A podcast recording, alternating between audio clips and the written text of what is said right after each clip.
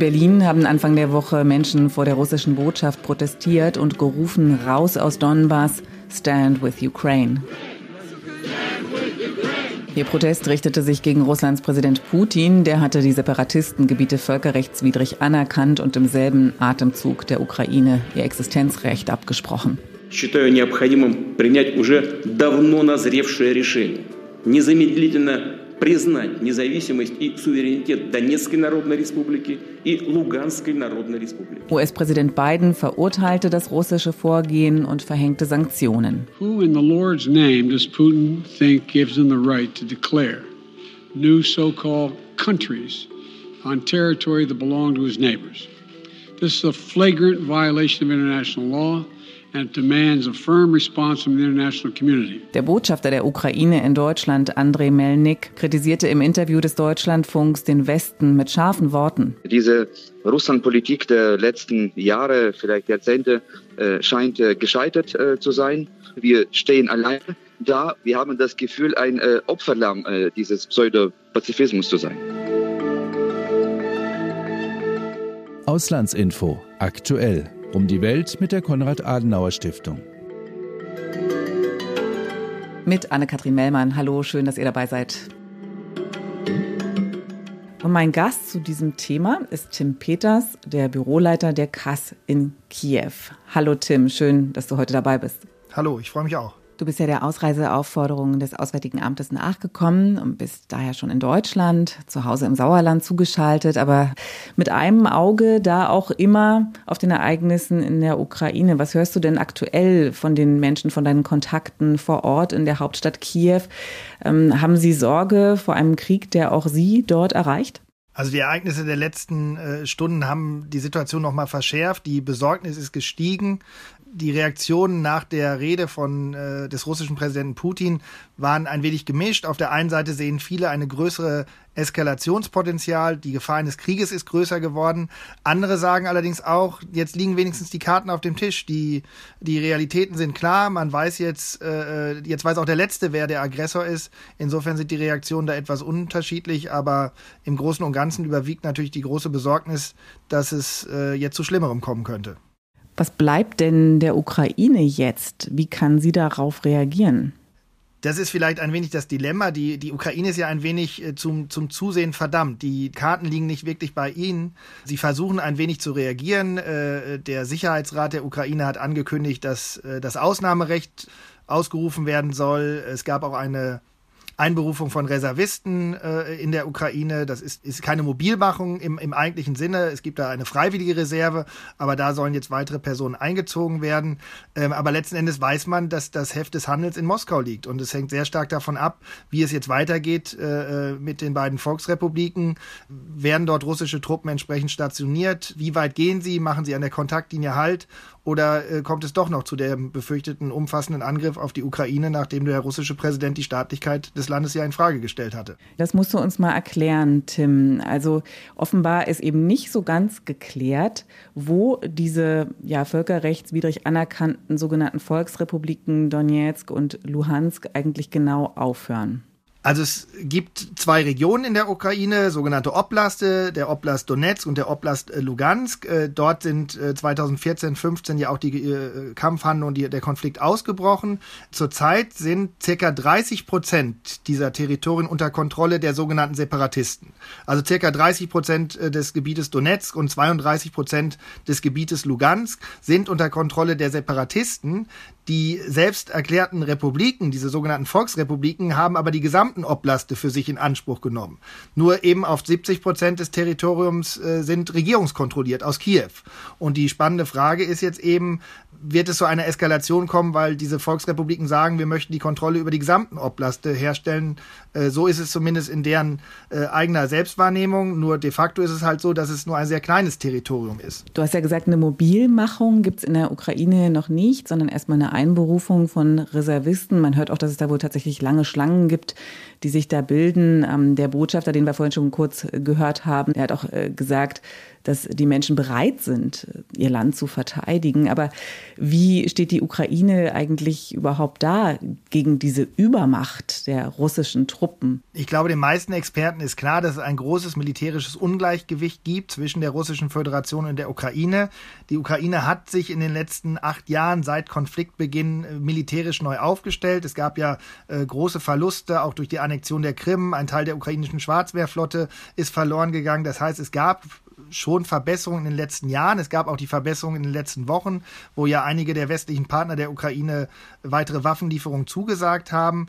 Äh, trotzdem ist, glaube ich, den meisten klar, dass es dieses Ungleichgewicht gibt und die Ukraine vielleicht auch nicht allzu lange standhalten könnte. Das steht allerdings im Gegensatz zur Verteidigungsbereitschaft der Bevölkerung. Äh, die Bevölkerung ist schon sehr daran, ihre Heimat zu verteidigen. Es gibt Umfragen, wo man sagt, dass mehr als 30 Prozent bereit sind, mit der Waffe in der Hand ihre Heimat zu verteidigen. 20 Prozent sagen, sie würden es mit Methoden des zivilen Ungehorsams machen. Das sind eigentlich für äh, moderne Staaten relativ hohe Werte. Die Frage ist dann, wie es in der Realität aussieht, wenn es tatsächlich einen umfassenden Angriff geben wird mit den entsprechenden Technologien. Da hat die Ukraine nach wie vor große Defizite. Mhm. André Melnik, nochmal zurück zum Botschafter der Ukraine in Deutschland, hat ja gesagt, das sei eine Kriegserklärung an den gesamten freien Westen, an die gesamte freie Welt, also auch an Deutschland und dass der Westen da nicht so wirklich adäquat reagiere. Das hat er auch zum Ausdruck gebracht. Die Diplomatie sei völlig verschwunden. Jetzt kommen also Sanktionen, Sanktionen, die, wie er findet, schon längst hätten verhängt werden müssen, also spätestens nach der Krim-Annexion.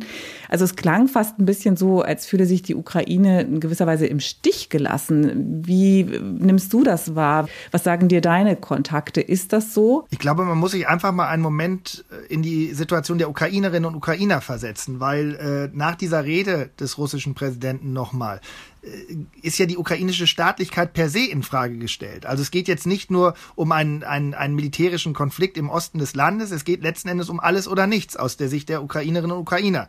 Es geht wirklich um ihr Überleben als Nation, als Volk, äh, als souveräner Staat und dadurch, dass eben alles auf dem Spiel steht für die Ukrainer, so wird es wahrgenommen, schleicht sich schon dieses Gefühl ein, am Ende ein wenig alleingelassen zu werden, weil den meisten ist klar, die Ukraine ist kein NATO-Mitglied, es wird keinen Bündnisverteidigungsfall geben, man ist letzten Endes auf Selbstverteidigung angewiesen. Und umso wichtiger ist es aus ukrainischer Sicht natürlich, dass man zumindest die, die Möglichkeit zur Selbstverteidigung hat, sprich, äh, was immer wieder gefordert wird, Waffenlieferung, damit man überhaupt eine Möglichkeit hat, bei einer möglichen Aggression dem Gegner entgegenzutreten. Und äh, ein wenig ist es, spricht vielleicht auch diesen Äußerungen auch eben diese Verzweiflung, dass sehr viel geredet wird, geredet wurde in den letzten Tagen und Wochen, aber die Ukrainer aufgrund ihrer Erfahrung auch immer sagen, es, es hat bis dahin nie wirklich Erfolge gebracht, diese diplomatischen Verhandlungen. Und jetzt steht man halt da, die Situation ist eskaliert durch die Anerkennung der Volksrepubliken und keiner weiß, was die nächsten Schritte sind, die gegebenenfalls in Moskau geplant werden. Und wie blickt man dann in diesem Zusammenhang auf Deutschland, das sich nach wie vor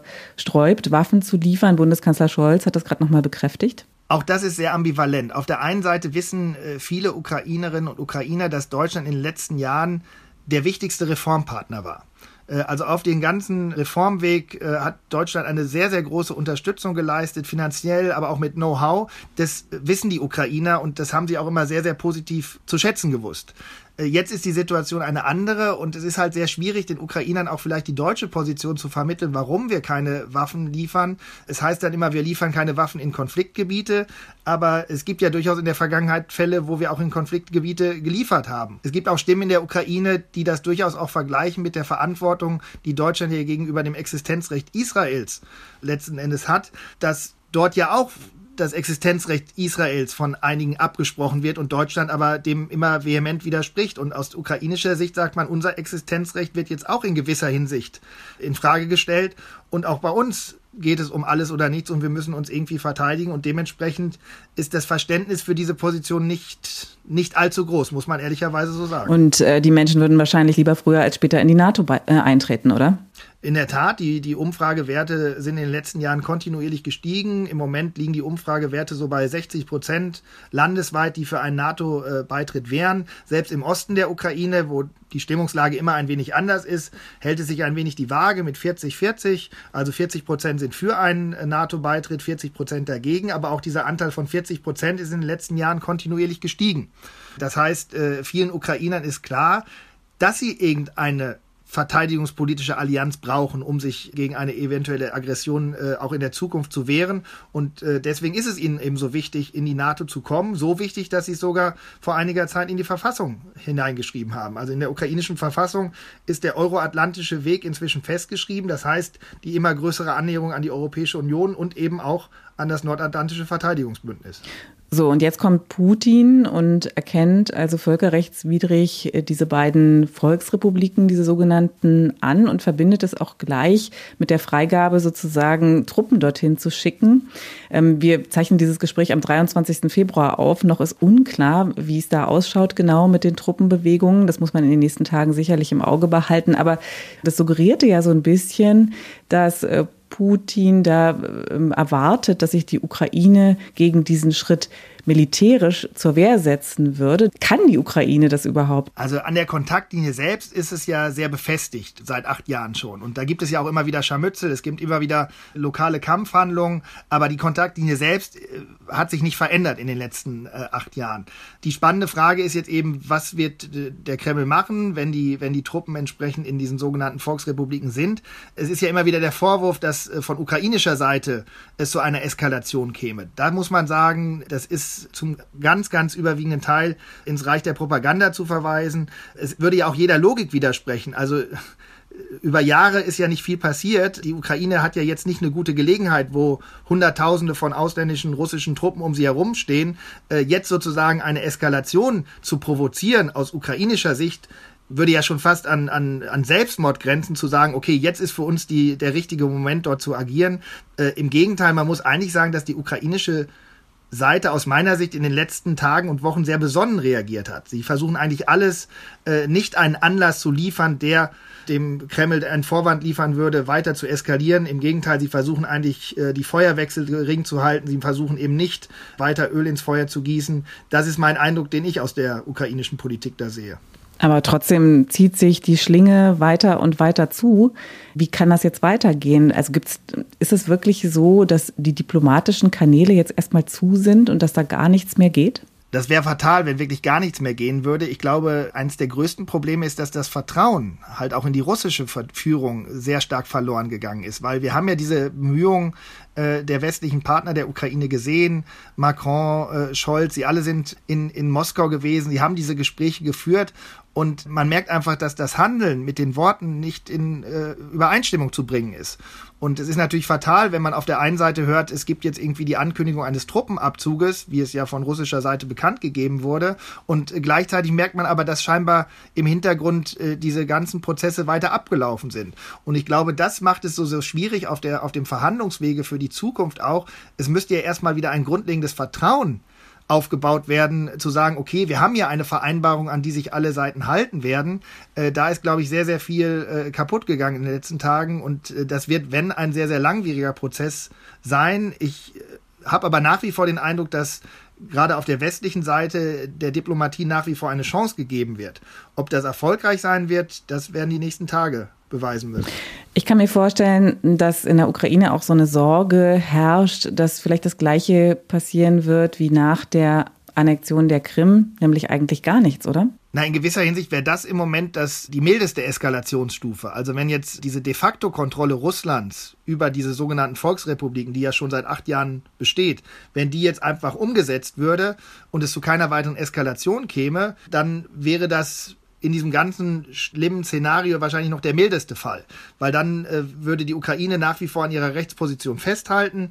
Äh, es gibt einen einigen Staat, eine einige äh, Ukraine, zu der die Krim und der Donbass gehört. Diese Rechtsposition würde von Seiten der Ukraine sicherlich nicht aufgegeben werden. Gleichzeitig sind die Realitäten aber so, wie sie auch in den letzten Jahren waren. Zusätzlich kam diese Anerkennung hinzu. Und man muss auch sagen, dass aus ukrainischer Sicht dieses Minsk-Abkommen ja auch sehr, sehr viele Fehler hatte, weil es nie die russische Seite als Konfliktpartei definiert hat. Das heißt, in gewisser Hinsicht hat man jetzt vielleicht die Möglichkeit, auch nochmal neu in Verhandlungen einzusteigen, wo es eben klarer ist, dass Russland doch eine sehr aktive Rolle immer schon in diesem Konflikt gespielt hat. Und äh, diese Karten sind eben jetzt auf dem Tisch, wie ich schon sagte. Ja, wie du vorhin sagtest, ist jetzt eben klar, wer der Aggressor ist. Absolut. Und äh, dementsprechend wäre das der mildeste Fall jetzt, wenn es einfach äh, dabei bliebe. Man muss allerdings auch sagen, äh, man weiß ja eben noch nicht, werden russische Truppen jetzt dort in irgendwelche Militärstützpunkte gehen oder werden sie bis an die Kontaktlinie gehen? Und dann besteht natürlich in den nächsten Wochen, Monaten immer die Gefahr einer, einer Eskalation. Wenn es wieder zu Schusswechseln dort kommt, dann würden ja ukrainische und russische Soldaten sich gegenüberstehen. Und äh, das, glaube ich, ist eine permanente Belastung, weil man eben nicht weiß, was dann passiert. Oder ob es jetzt eben in den nächsten Tagen schon eine Eskalation gibt, dass die russische Seite eben sagt, wir, wir machen nicht an der Kontaktlinie halt. Ja, eine Möglichkeit wäre eben eine Veränderung auf russischer Seite, dass es einfach dort eine andere Politik gibt. Putin meint ja oder er fordert, dass die Ukraine neutral bleiben solle. Was meint er damit? Das ist eine gute Frage, weil wenn man sich die Rede äh, des Präsidenten angeguckt hat, wissen, glaube ich, viele nicht so ganz richtig, äh, was er damit gemeint hat. Es fängt ja schon damit an, dass er 50 Minuten lang erklärt, warum die Ukraine quasi keine Staatlichkeit hat um am Ende dann zwei, zwei Pseudorepubliken die Staatlichkeit äh, zuzuerkennen. Das ist ja an sich schon ein, ein Widerspruch äh, in sich, äh, dort die Staatlichkeit abzusprechen und da dann eine Staatlichkeit anzuerkennen. Man muss einfach schauen, wie sich das dann weiterentwickelt. Mit der neutralen Lage der Ukraine muss man einfach sagen, für die Ukraine ist das keine wirkliche Option. Weil allen ist klar, dass es nicht wirklich um eine sicherheitspolitische Frage im Fall der Ukraine geht. Da wären vielleicht sogar Kompromisse möglich. Es geht aber auch um den Prozess der in der Ukraine seit 2014 stattfindet. Also diese immer stärkere Westorientierung hin zu Good Governance, zu mehr Demokratie. Das ist natürlich eine Bedrohung, weil es ein anderes Gesellschaftsmodell im postsowjetischen Raum darstellt. Und den meisten Ukrainern ist klar, wenn sie irgendeinen neutralen Status hätten, dann wäre die erste Frage, wodurch ist der garantiert?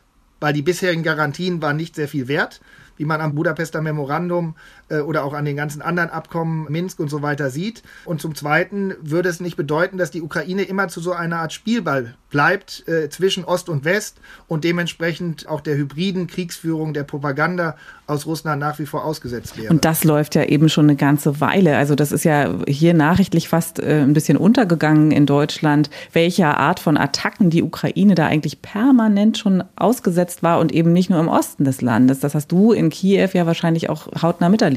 Man merkt das eigentlich immer wieder und ich glaube wirklich, dass sich viele das Ausmaß dieser hybriden Kriegsführung, dieser hybriden Auseinandersetzung gar nicht vorstellen können. Es sind eben diese äh, Hackerattacken auf Regierungsinstitutionen. Äh, es sind aber auch seit Beginn des Jahres gibt es sehr, sehr viele Bombendrohungen in der Ukraine, die sich teilweise gegen Schulen richten. Anonyme Bombendrohungen, hunderte davon mit der Folge, dass dann die Schüler evakuiert werden müssen aus der Schule, dann wird überprüft, dann kommen sie wieder zurück und das passiert eben auch in einer Anzahl, die einfach nicht normal ist, sondern letzten Endes immer nur den Zweck verfolgt, die Bevölkerung weiter zu verunsichern, das Land zu destabilisieren. Die Ukrainer sind da in den letzten Jahren schon resilienter geworden, weil sie eben auch äh, sich äh, damit auseinandersetzen, weil sie die Informationen haben. Aber es ist schon auch eine Art von vom Psychoterror. Ja, ein ungeheurer Stress für die Menschen, aber wahrscheinlich auch überhaupt nicht zu vergleichen mit dem, was die Menschen im Osten der Ukraine durchmachen. Hast du eigentlich irgendwelche Informationen aktuell darüber, wie die ukrainische Bevölkerung in diesen Landesteilen jetzt mit der neuen Bedrohungslage umgeht? Also gibt es da schon vielleicht auch größere Fluchtbewegungen? Also die Auseinandersetzungen haben in den letzten Tagen ja auch zugenommen äh, an der Kontaktlinie in der grauen Zone. Es gibt mehr Beschuss. Es wurden gewisse äh, Einrichtungen getroffen, dass also ein Großteil oder viele Menschen jetzt ohne Stromversorgung in ihren Häusern sitzen. Die meisten sagen nach wie vor, sie möchten ihre Heimat eigentlich nicht verlassen, weil das ist ihre Heimat und wenn sie die letzten acht Jahre dort ausgeharrt haben unter schwierigen Bedingungen innerhalb dieser grauen Zone oder auch in der Nähe der grauen Zone, dann möchten sie auch weiter da bleiben.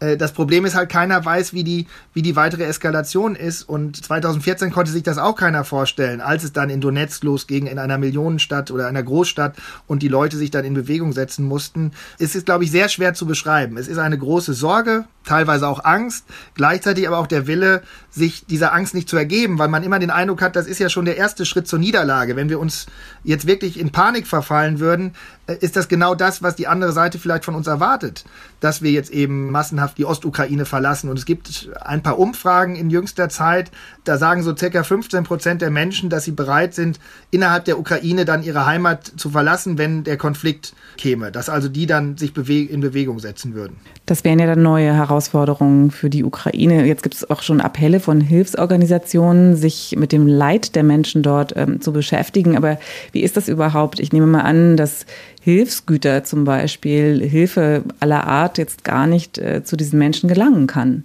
Die Situation hat sich selbstverständlich ver verschärft, auch dadurch, dass die OSZE-Mission äh, ja zunehmend eingeschränkt ist, die ja letzten Endes auch die Konfliktsituation vor Ort äh, beobachtet. Ich hatte schon erwähnt, es gibt eben auch jetzt diese Stromausfälle, der Abzug der Diplomaten, der, der westlichen Hilfsorganisationen, überhaupt vieler internationaler Akteure, das macht sich selbstverständlich bemerkbar, negativ bemerkbar für die Menschen vor Ort.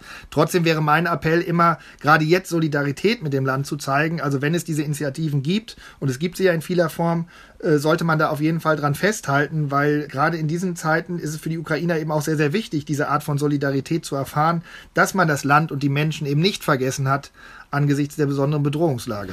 Meine persönliche Frage, Tim, in Deutschland geht es im Moment sehr, sehr viel um die Frage, inwieweit die Gaspreise für die Bevölkerung jetzt hier steigen können, steigen werden und was eine Bundesregierung dagegen tun kann.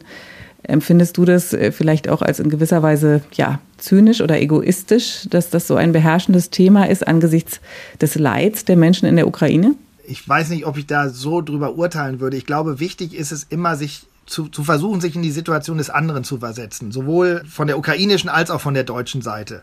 Äh, Deutschland unterliegt bestimmten Zwängen, auch aufgrund seiner Geschichte. Das ist vielleicht etwas, was uns geprägt hat. Gleichzeitig ist aber auch genauso wichtig zu schauen, okay, vor welchen Herausforderungen stehen die Ukrainerinnen und Ukrainer? Und was, glaube ich, ganz wichtig ist, dass man sich da auch nicht auseinander dividieren lässt, weil das Entscheidende an der, an der heutigen Ukraine ist, dass sie eben das, was gemeinhin als westliche Werte bezeichnet wird, dass sie dafür einstehen wollen. Also sie möchten ein anderes Leben haben. Sie möchten in einer besseren Demokratie leben. Sie möchten einen Reformweg gehen. Und das ist etwas, was uns eigentlich sehr stark verbindet und äh, wo wir, glaube ich, auch als Demokraten und Europäer zusammenstehen sollten und erkennen sollten, dass es eine gesamteuropäische Bedrohung ist, die man nicht einfach nur auf ein bestimmtes Land abwälzen kann. Äh, man hört in den Medien ja oft Ukraine-Konflikt. Und eigentlich muss man sagen, es ist kein Ukraine-Konflikt. Es ist ein Konflikt, der weit über die Ukraine hinausgeht. Und äh, das muss man, glaube ich, immer wieder betonen an dieser Stelle. Tim, was denkst du, wirst du in absehbarer Zeit zurückkehren können in dein Büro in Kiew? Die Hoffnung ist sehr groß.